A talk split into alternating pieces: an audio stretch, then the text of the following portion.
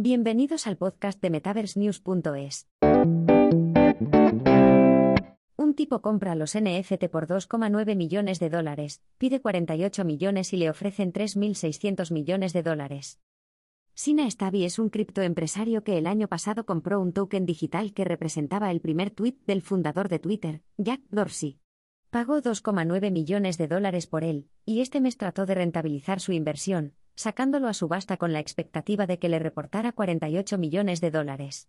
No lo hizo.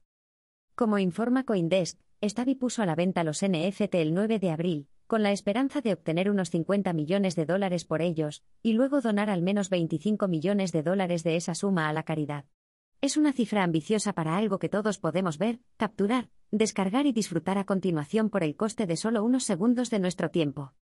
Se celebró una subasta para los NFT, y del puñado de postores que participaron, la oferta más alta fue de 277 dólares. Desde entonces ha llegado una oferta posterior de 3.600 dólares, pero eso sigue estando a una distancia colosal de los 2,9 millones de dólares, por no hablar de los 48 millones. El plazo que fijé se acabó, pero si recibo una buena oferta, puede que la acepte, puede que nunca la venda, dijo Stavia Coindesk. El momento de la venta es ciertamente interesante.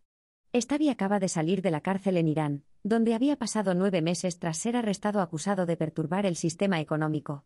En ese tiempo sus empresas de criptodivisas se estrellaron, y sus intentos de apaciguar a los quemados por ese colapso están siendo recibidos con escepticismo.